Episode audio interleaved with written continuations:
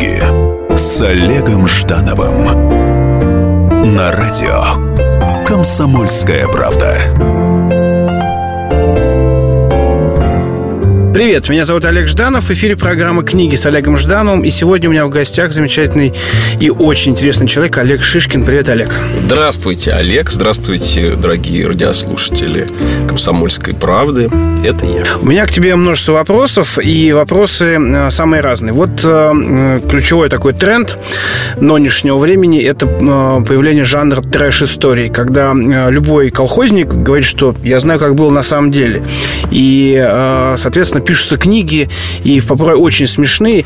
И мне хочется к тебе обратиться вот с вопросом, ведь ты нарвался на эту ситуацию, когда вышла книга твоя о гималайской деятельности Рериха, и многие тебя обвиняли как раз в том, что ты э, придумал эту историю, что Рерих никакого отношения к НКВД не имел. Вот, э, вот это противостояние классического выдуманного мифа, который людей облагораживает, да. и, и реальных исторических фактов, оно в России будет существовать, конечно же, всегда.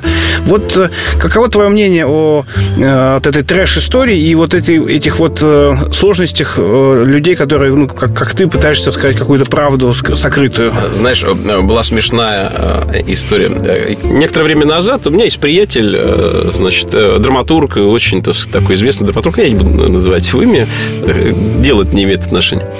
И мы с ним встретились случайно, вообще очень любим поговорить. И он мне говорит, ты знаешь, вот тут я для одной телевизионной компании все время писал сценарий, а тут я прихожу, и мне говорят, вы знаете, мы все-таки решили отказаться от ваших услуг. Он говорит, а почему? Ну, у нас уникальная ситуация. У нас просто уникальная ситуация. У нас вот есть э, вот эта вот женщина, вот техничка, которая моет полы. И мы ей дали попробовать э, написать один из сюжетов нашего сериала, одну серию. Потрясающе. Написала, и получилось. Но это еще не все. У нее есть сын, который работает курьером у нас в организации. И мы дали ему попробовать. Он написал, и получилось. Вот э, такие как бы самодеятельные... Конечно, это отражается на качестве. И не то, что на качестве. Это создаются так называемые нелепые истории. Э, в, в таком, э, как бы сказать, э, в жанре наивного кича. Где, в общем, особенно люди и не парятся какой-то правдоподобностью произошедшего. Или создают какую-то такую, такую популярную агеографию какого-нибудь совершенно никчемного героя.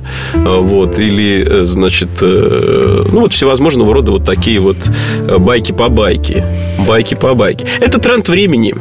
И вот э, так называемая народная культура, которая большей своей частью связана, кстати, с телевизионным процессом, она в нем, в общем-то, и живет. Можно ли это разрушить? Разрушить это нужно. Разрушить это нужно профессионализмом, э, увлекательными историями и вот тем, что меня, кстати, радует э, в некоторых э, очень хороших американских сериалах, таких, например, как «Фарго» или там «Настоящий детектив», э, когда я вижу, что мне рассказывают настоящую вещь. И даже если в ней что-то придумано, это придумано так, что я в это верю, потому что это похоже на жизнь. И так оно бывает иногда. Вот то же самое происходит из, э, допустим, когда ты начинаешь заниматься какими-то историческими исследованиями, когда ты роешься в архивах, когда ты выискиваешь какие-то вполне себе серьезные факты. У тебя, конечно, их могут украсть. И вот так бывало не раз. Но, э, так сказать, ладно, и в некоторых случаях это обидно. Э, в некоторых случаях э, это смешно. Потому что, ну, конечно, я человек, который, который, который иногда ошибается. А эти люди, которые крадут, они крадут и мои ошибки из, там, из определенного издания. Я знаю, что было первое издание, а потом ее исправил, а они не исправили, потому что они воровали авторский продукт. И вот здесь есть на этом печать авторства. Это такая очень интересная тема. Что касается рерихианской истории, то, конечно, у меня вышло две книги. Ну, собственно, был, второй был переиздание.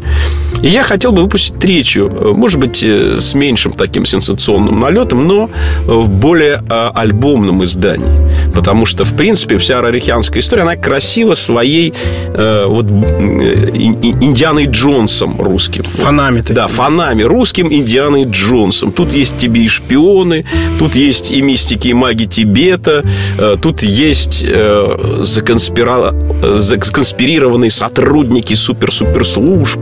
Вот. И все это развивается на фоне фантастических пейзажей э, Северной Индии, Монголии, э, значит, э, да, кстати, и Москвы. Да, кстати, Москвы. Поэтому в этом есть вот то, чем мы, в общем, не уступаем, кстати, американским авторам.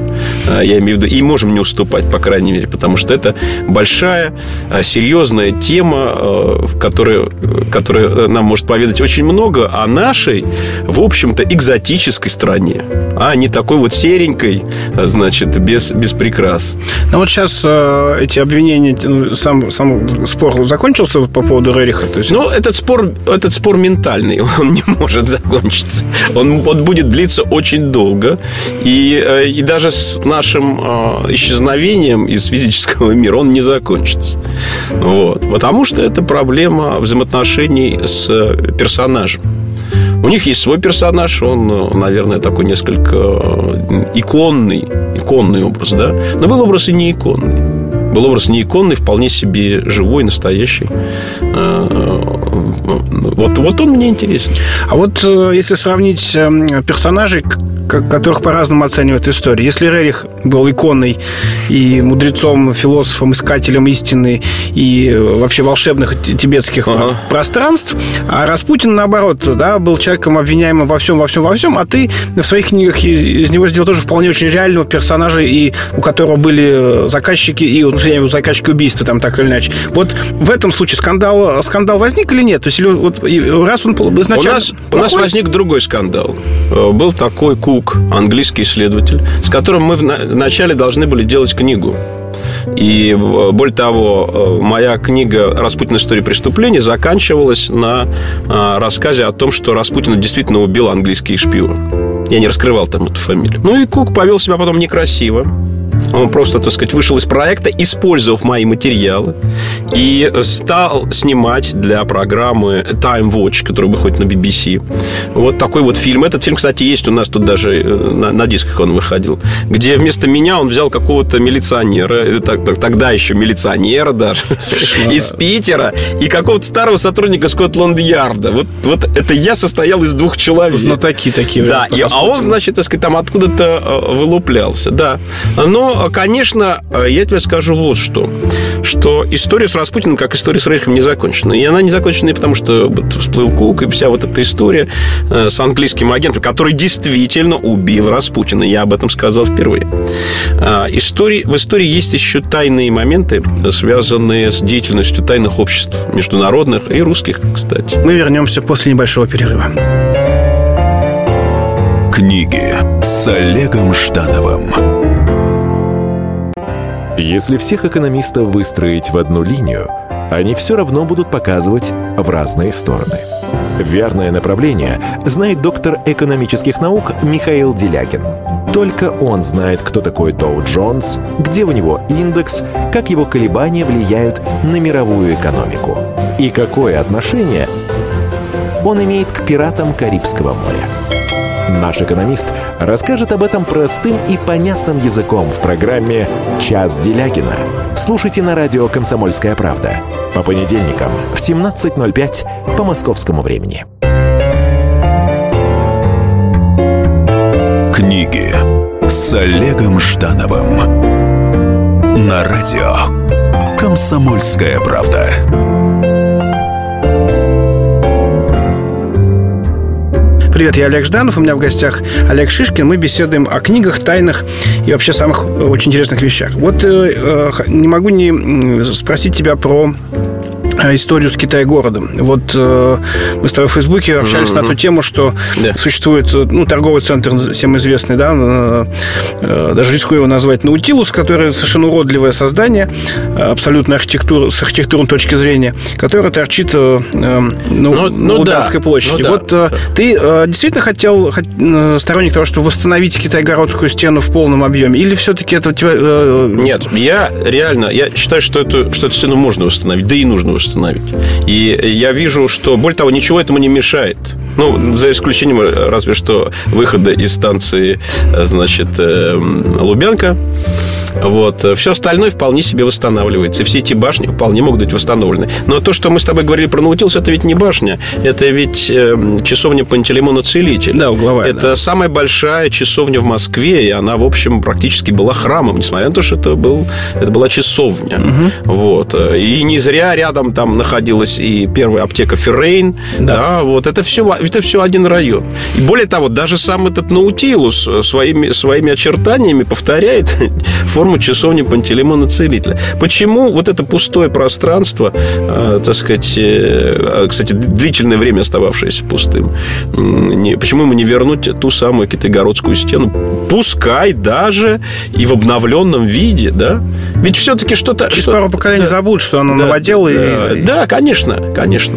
И я надеюсь, что вот э, то, что сейчас происходит в, в, в зарядье, может быть, этот процесс выйдет на какую-то очень важную такую вот прямую, а, и будут восстановлены все, все-таки здания из заряди, которые там были.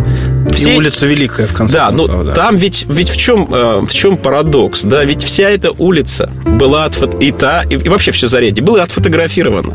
Мы весь этот рельеф э, уличный, все эти э, интер... э, экстерьеры домов, мы же их всех видим на фотографиях. Все это прописано, промерено. И восстановить это не представляет никакого Абсолютно. труда. Почему, вот, так сказать, такое упрямство, почему там нужно сделать парк, а почему бы не сделать это и не перенести туда э, тот весь балаган, который творится на Арбате. Я считаю, что там бы э, можно было бы создать, исходя из новых условий, старый район, который был бы с новым наполнением. Это было бы уникально. Там можно было бы сделать и гостиничные комплексы, вполне себе даже элитные. Но вот там э, предполагается, предполагается строить вот это самое здание, предполагалось, потому что несколько дней назад ведь человек, который там должен был строить все эти здания, покончил жизнь самоубийством, да? да, да, да.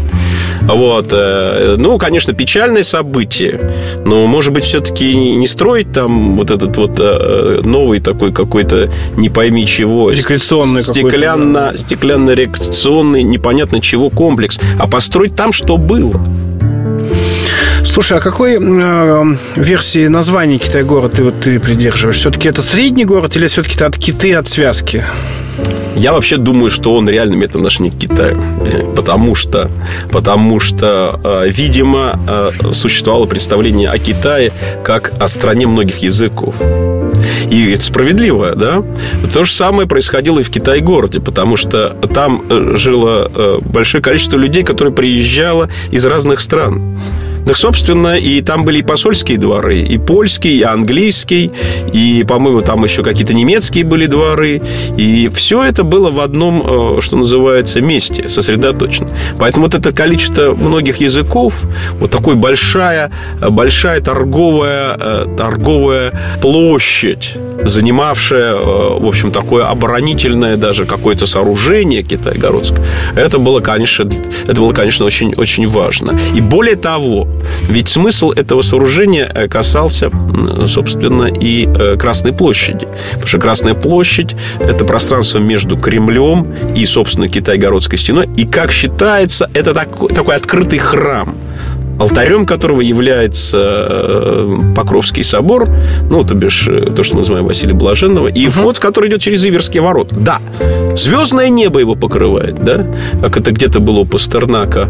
Обители севера строгого, покрытые небом, как крышей над на вас, захолустные логово, написано «Сим победиши». Я вот думаю, что это прям... хотя, хотя вот кажется странным, но вот образ, э, значит, покрытый небом как крышей, вполне себе здесь уместен. Поэтому это же это культурное, культурное единство, э, культ, э, монолитное единство. Даже его разрушать не, нельзя было ни при каких свойствах. Я вспомнил такую похабную историю, да. что учась в институте, я, э, ну, нас как историков, конечно, используют как дешевую и бесплатную рабочую силу на московской ну, экспедиции. Да. Я, мне удалось быть 8 метров под э, Разинским спуском, как раз напротив, да, Спасской ну, да. башни, пушечный раскат двухэтажный, который э, прикрывал. И вот мы там на 8 метрах нашли э, колодец 17 века, э, такой дренажный раструбом уходящий, вот, на котором в 17 веке слово из трех букв э, было выцеплено. Мы сначала подумали, что это, ну, какой-то при... недавний, да? недавний, а потом, значит, ребят проверили, оказалось, что действительно, то есть, ну, и само написание немножко иное там получалось, там такое не... Но, я тебе скажу одну вещь, которая имеет актуальное значение сегодня в связи с зарядьем, да? Ведь в заряде прямо у реки, вот там, где сейчас э, еще идет, еще даже непонятно, что жили сурожские купцы. Это были те самые купцы-сурожане, которые приезжали из Суржа, то есть практически из Крыма, из Судака они сюда угу. приезжали. И здесь происходила торговля. Я думаю, почему бы не возобновить эту память? Почему это нужно за, за, засаживать какими-то деревьями, какой-то травой непонятно откуда привезенной? Для чего? Для того, чтобы э, скрыть э, какую-то вот такую вот э, древность этого места. И потому все-таки улица там была великая, проходила да, через И улица там называлась Великая. Ну, что, так сказать, неужели, неужели нельзя по-человечески понять, что история Москвы, история русского народа, она, она немножко больше, чем твоя жизнь или жизнь твоих каких-то архитектурных проектов, иногда очень несуразных, иногда очень несуразных. И пойти навстречу исторической действительности, а не той, которую ты себе вообразил. А о чем будет твоя э, книга, которая вот готовится к изданию? Э, ну, скажем так, все-таки э, тут э, такое дело. Я, я, я ее готовлю к, к изданию, но я еще, я еще завершаю. Потому что я работаю над, над романом. Он, конечно, исторический, но в нем есть элемент э, некого такого мистического допущения мистического допущения. Этот роман называется «Изменитель». И, собственно, он называется как этот некий фантастический прибор, который там э, фигурирует. Угу. Вот. И он связан с двумя реальностями. Значит, с реальностью 1937 года и событиями в Испании во время гражданской войны. И То с ре... немножко до таким образом. Да, и с реальностью 77 года, э, значит, э, и событиями, когда происходит подготовка к празднованию 60-летия Октябрьской революции. В Москве готовится опера.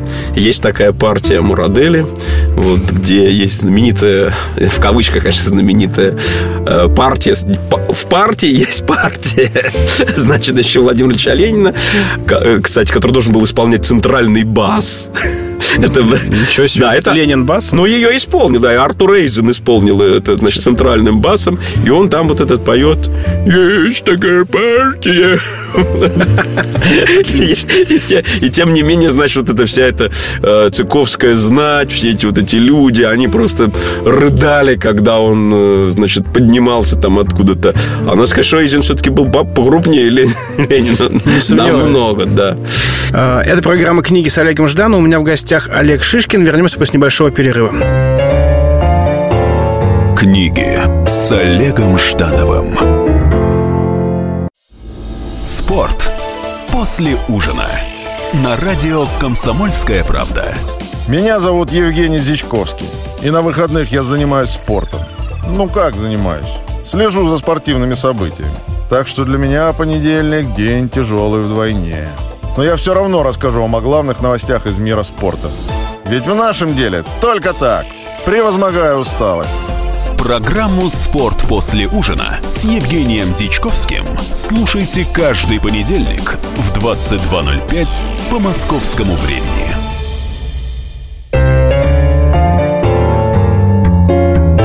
Книги с Олегом Ждановым на радио «Комсомольская правда».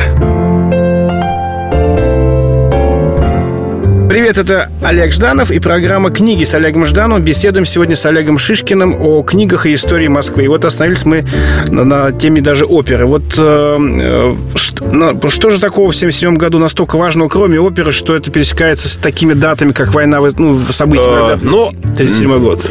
Все-таки хочется поинтриговать, на самом деле, потому что э, герой моего романа, он живет, ну, несмотря на то, что он все-таки русский, он живет, тем не менее, в испанской семье, в семье семье испанских иммигрантов. И э, его жена испанка, хотя она уже, так сказать, испанка, родившаяся э, в СССР в Москве, Вот. А ее родители – это старые испанские коммунисты. Ну, как тогда, тогда в общем-то, еще не старые. Скорее да? анархисты даже, Нет, да? нет, прям... нет, именно так, да. Те, которых, от которых можно было прикуривать, наверное, вот на, такой уровень был, значит, их пламенности и революционности. Э, вот. И они... И один из этих персонажей, это вообще реальная фраза, я их заимствовал, даже специально он говорил, э, я никогда не пил эти позорные 100 грамм перед атакой, чтобы трезво понимать, за какую великую идею я умираю. Вот такие вот э, были люди. Но, тем не менее, они были жестокими были жестокими, но со своей какой-то романтикой, даже с какой-то очень, очень важной и, как ни странно, может быть, даже актуальной, да, такой социальной религиозностью, что ли, да, политической религиозностью. Вот, потому что у них были свои какие-то боги, может быть, неприемлемые для нас сегодня, но тем не менее, да, у них э, были жесткие принципы, и они за эти принципы вполне себе могли, там, скажем, э, там, жизнь отдать. Вот как, э, как вот, или, или переступить через что-то переступить через что? Я вот в, в юношестве уж очень увлекался э, Хемингуэем и, конечно же, по кому звенит колокол. Вот у меня, например, прям вот это ощущение, которое испытывает главный герой Роберт Джордан, бессмысленности военной операции, которая э, там проводилась, оно прям вот мне передалось, ну, да. хотя понятно, что это литературная как бы история. Вот, э, ну а в ходе исследований, вот как ты относишься к войне в Испании, нашему СССРовскому там участию? Это все-таки была э, попытка помочь или это может быть, начать революцию во всем мире с той стороны, а не через Германию, как мы попробовали в свое время? Или это, ну, правда, как учение? Ну, на самом деле, мне сегодня кажется, что э, главный театр военных действий для СССР был не в Испании, а в Китае. Потому что СССР, и это вполне себе понятно почему, оценивал э, главным врагом Японию, даже не Германию. Э, потому что и потому э, большие деньги, большие средства раз в 10 больше, чем в Испанию э, вкладывались в Китай. Они передавались как китайскому Гаминьдану, так и китайским коммунистам. Им даже меньше, потому что у них были меньше вооруженные силы. Ну, потом постепенно все это выровнялось. Важно это было вот чем. Когда наступил 41 год, и уже враг был не только у ворот, а, а у ворот столицы уже стоял, да? У нас была еще одна запасная армия, которая стояла на другой границе и не могла пошевелиться, да, потому что там, жили, там же японцы были с той стороны. И благодаря этой армии мы, собственно, отчасти и выиграли войну, потому что э, у нас все было подвое, да, только, только мы вынуть это не могли вовремя. Вот. А, ну, а Испания, конечно, она была а, неким таким романтическим образом. Ее отчасти предали, да, причем предали вполне себе европейские демократии, типа, значит, Англии, Франции. А вообще а, Англия считала, что если... И, по-моему, даже есть документ, она сказала, что Франция, что если вы, французское правительство, вмешаетесь, или вы какую-то помощь окажете, хотя там было, в общем, правительство Народного фронта, да, то мы оставим вас один на один воевать с немцами, если что-то случится. Это был серьезный ультиматум. Французы испугались так.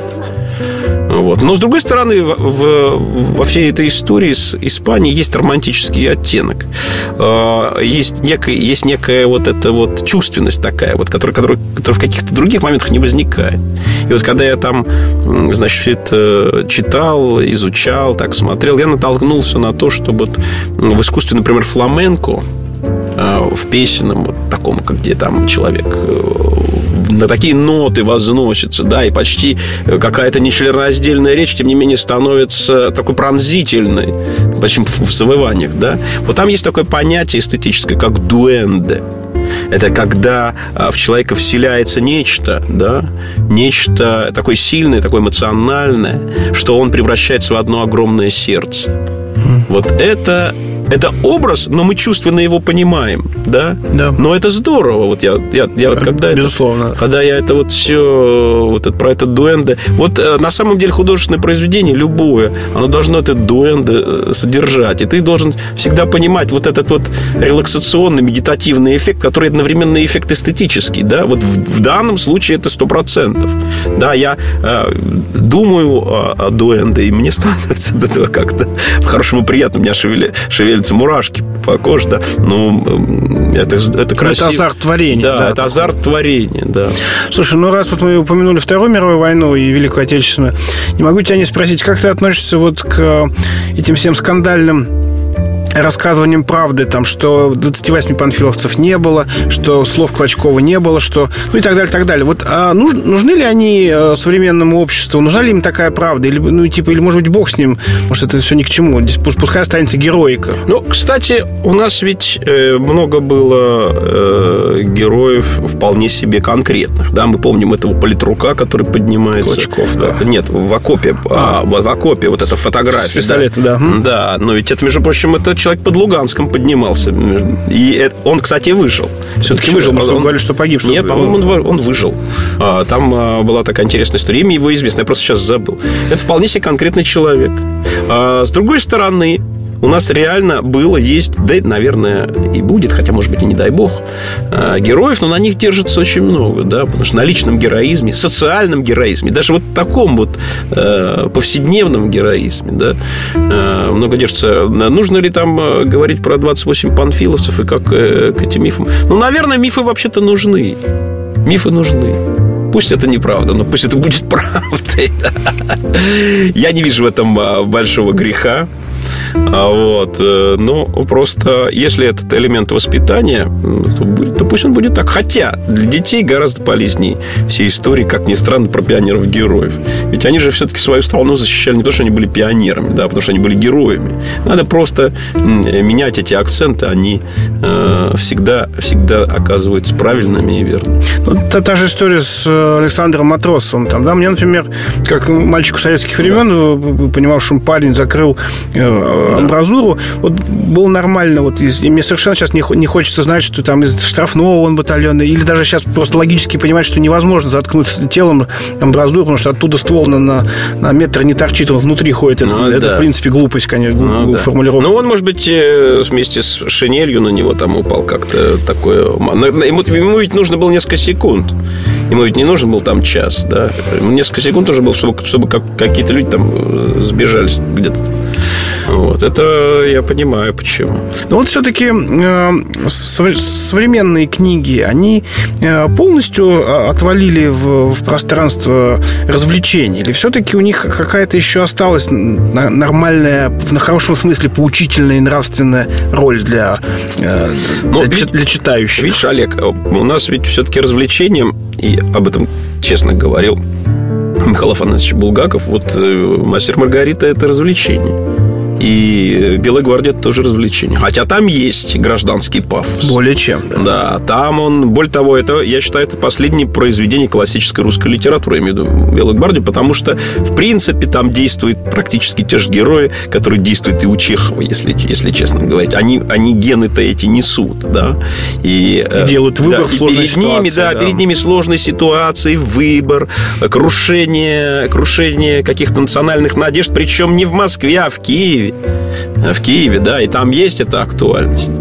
Э, и по сегодняшнему дню все это, все это очень э, важно, и, и, это, и это нужно понимать. Мы, мы, кстати, утрачиваем какие-то смыслы, а надо бы их возвращать, надо бы их реанимировать. Ну вот, э, поскольку ты, не помню, сколько лет, да, был ведущим программы «Магия кино», а вот в кино эта история существует, удержание каких-то ценностей, или все-таки она тоже ушла вот в, в попсовые, попсовые истории вот эти вот? Ну, смотря что, я иногда хороший... Вот «Легенда 17», она поддержал наш патриотический дух как-то или нет? Или да, да, поддержал. Хотя, вот ты знаешь, я назову странную, странную историю. Я посмотрел э, фильм Славы Росы «Сибирь Мономор». Да? Угу. И я считаю, что это патриотический фильм, несмотря на то, что он ну, мрачноватый, все такое. Но там есть вот эти фразы очень важные. Да, русские, русские своих в беде не бросают. Хотя это происходит в тот момент, когда тебе кажется, что все уже потеряно, все уже сгорело и, и пеплом, пеплом покрылось. А вдруг нет, не сгорело, не покрылось, есть. И, и в какой-то определенный момент оно выходит наружу. И слава богу, и слава богу, э, и когда, и когда говорят, говорят люди там о либеральных ценностях, еще о чем-то, не будет традиционных ценностей, и остальных тоже не будет. Потому что это фундамент. А все остальное это какие-то верхние этажи. Какой-то потолок, там еще что-то. Но вот на этом, на этом держится все остальное. Это программа «Книги с Олегом Ждановым». У меня в гостях Олег Шишкин. Вернемся после небольшого перерыва. Книги с Олегом Ждановым. Историю пишут победители. Они же ее и фальсифицируют. Я Николай Сванидзе. Я расскажу вам, как все происходило на самом деле. Я выбрал самые яркие и важные исторические события года, а также вроде бы незаметные, но значимые факты, которые оказали влияние на ход истории. Один год из жизни России глазами ее жителей. Документальный сериал «Исторические хроники» с Николаем Сванидзе. Слушайте каждую среду в 22.05 на радио «Комсомольская правда».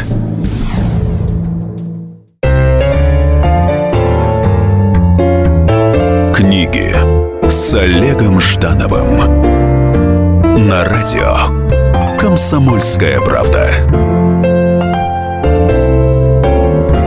Привет, это книги с Олегом Ждановым. Сегодня беседуем с Олегом Шишкиным.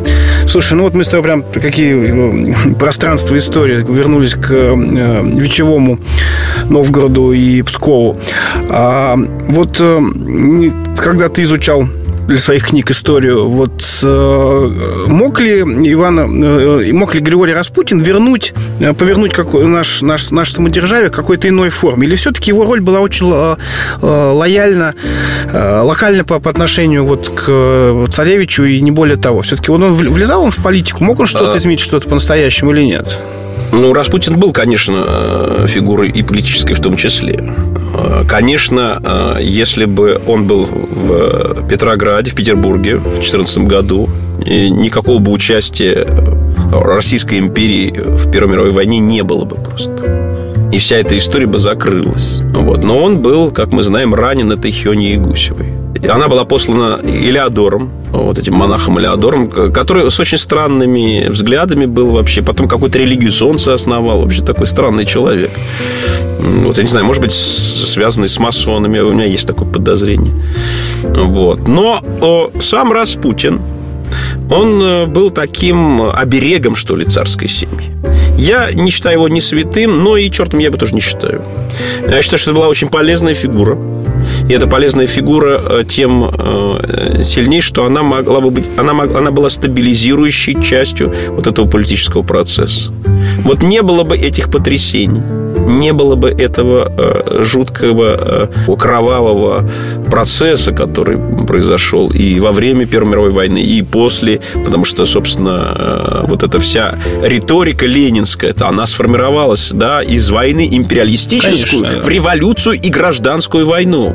Я там изучал, кстати, историю вообще вот этого э, ленинской логики, вообще его, его э, представление о том, как это все должно развиваться. Ведь он считал, что, и вполне себе справедливо считал, что легитимацией вот его власти, советской власти, высшей советской власти может быть только гражданская война.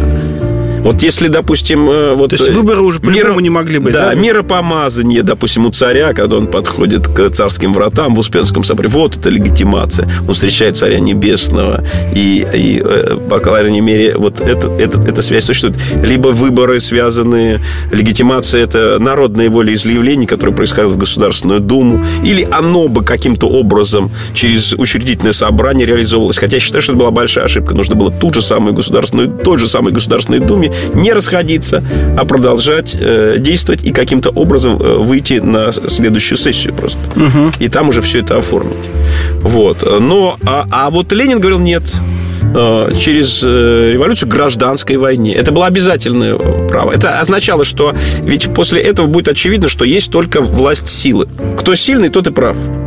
Вот угу. это главный э, смысл любой гражданской войны. Кто сильный, тот и прав. И тут он как бы вот такую логичную связь он увидел. Значит, я сильный, э, я прав, я владею страной.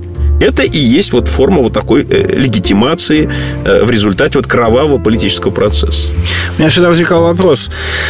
Как же э, прекрасная российская жандармерия, которая была, ну, внутренний сыск, который был довольно мощным там на материально, как наша мощная э, контрразведка военная прекрасные умы, шикарные специалисты. Как же все они профукали вот эту, эту кучку, то есть и гражданскую войну проиграли вот на таком уровне. У меня в поисках ответа на этот вопрос однажды я встречался с человеком, который преподает секс в школе КГБ. Секс в школе КГБ? Знаешь, когда... То есть дядечка такой, такой опереточный профессор, который преподавал, э, как, значит, с помощью секса выведать секретные данные и как, соответственно, значит, не, не отдать секретные данные, если тебя соблазняют. И вот он, э, его концепция была такова, что мы настолько вот в, в каждом борделе э, на, территории белых частей были, ну, условно говоря, наши комсомольские девчонки, которые, значит, всю информацию скачивали, что вот этот сам внутренний... Ну, скачивали красивый образ, да, информацию да, да. скачивали. Да, то есть весь, весь этот идеологический идеологический, э, идеологически настроенные люди, которые правда верили, что сейчас все вот придет это коммунистическое царство небесное, небесное, и поэтому ради него можно вот на все идти. То есть получается, что идеология э, вот этой вот свежести и некой, некой утопической свободы и равноправия, она э, победила многих людей справиться с разумом, правилами и так далее. Что ты, что ты думаешь по этому поводу? Как они справились-то вот с, с, с хорошими профессионалами, военными? Ну, и как они заставили ну, сегодня переходить ну, на свою сторону? Ну, вот тогда мы должны сказать честно, что вот тот миф, как ни странно, советский миф, что якобы было такое белогвардейское движение, которое так серьезно против... Оно, оно конечно, противостояло. Но 70% бывших офицеров перешло на сторону Красной Армии. Оно в ней служило. И, и более того, э, это было связано с тем, что вот эти несколько месяцев временного правительства повергли многих в уныние. Потому что, э, собственно, рулевое управление было потеряно. Что там будет дальше, неизвестно. Звонили люди и говорили, вот когда, когда приближался октябрь, и уже, уже, значит, уже окружали, окружали этот э, зимний дворец, и потом, потом прям уж крейсер «Аврора» зашел в Неву, и с него высадился десант вообще. И вот эти юнкера говорили, э, знаете, мы не будем защищать временное правительство. Мы не будем Керенского защищать, мы ему просто не верим. Мы просто не верим этой болтовне и всему тому, что там происходило. Происходила, конечно, какая-то вот такая форма либерализации власти такой, а, которую Керенскому предлагали англичане и французы, кстати. И он об этом говорил. Вот они меня, так сказать, туда... Он потом прямо это сказал. Вот. А, а это было не совсем совместимо, да. Нужны были какие-то принципы. Эти принципы нужно было как-то защищать, оберегать и проявлять э, власть свою. То есть, чтобы должна быть присяга к чему-то, да? Да, да, да. С другой стороны, э, мы вот тоже говорим, говорим, но понимаем, что социал-демократы, социал-демократическая партия России, Российской империи, или да, потом России, это ведь э, партия, в которой было несколько фракций, одна из которых была фракция большевиков. И эта партия была правящей уже в феврале уже в феврале. Это просто одна партийная фракция восстала против всей остальной партии и, собственно, вообще политического аппарата. Вот. Э, Ленин вел на то, чтобы все это смести. В его вот этом волюнтаризме, в его э, жесткой воле, которой не было никого, у никого у других не было этих людей, все-таки э, увидели некую форму э, правильной постановки вопроса не там не, не кто-то, кто там э, распустит. Ну, конечно, к чему это привело, мы, так сказать, э, все это прекрасно видим. Хотя это исторический процесс. Тут нету вот только к тому, привело только к всему. В конце концов, мы победили э, во Второй мировой войне. В конце концов, мы вышли в космос. В конце концов, у нас была и оставалось длительное время была и наука передовая. Да, вот э, говорим мы там о науке, а вот американцы делают открытия с помощью, допустим, тех же марсианских роверов, с, те, с помощью а, огромной э, космической группировки вокруг э, самого Марса. Делают открытие, которое мы сделали там в 72 году, да, когда, значит, значит, вот эта советская наука, ее, а, ее а, они либо проморгали, либо как бы не знали они, либо не могли даже постигнуть, какие были открытия сделаны в этот период времени. Так вот, то было сделано всего лишь одним спутником. Вот то был советский единственный спутник, который прилетел. Ну, тогда несколько спутников летал, но, но в тот раз был один. Не, не было никакой группировки, ничего. А вот он сказал, э, просчер... Э, все прочитали, все увидели. Да, действительно, атмосфера была сдута с Марса космическим, солнечным ветром. Угу. Это, это очень важное э, было научное открытие. И вот мы видим, что оно продержалось.